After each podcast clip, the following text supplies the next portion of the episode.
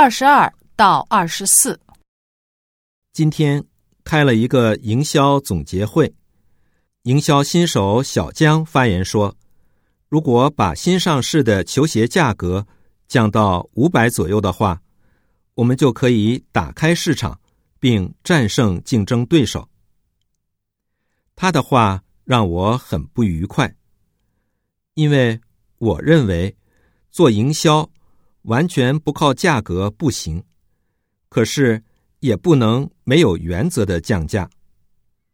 我希望年轻的营销员动动脑筋，想想办法，因为单纯的靠降价来解决问题，这个谁都会。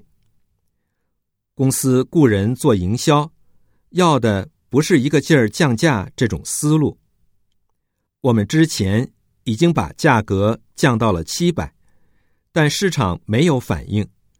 可没有反应，就盲目的降到五百，这是让公司利润大量流失。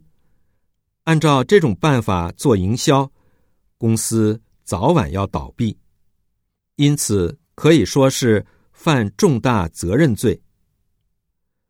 我知道今天我的话说的重了点但是教育职员有时必须严厉，必须晓之以理。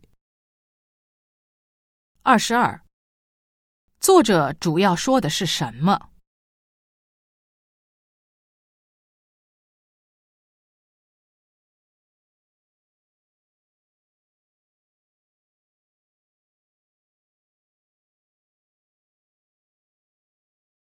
二十三，他们是第一次降价吗？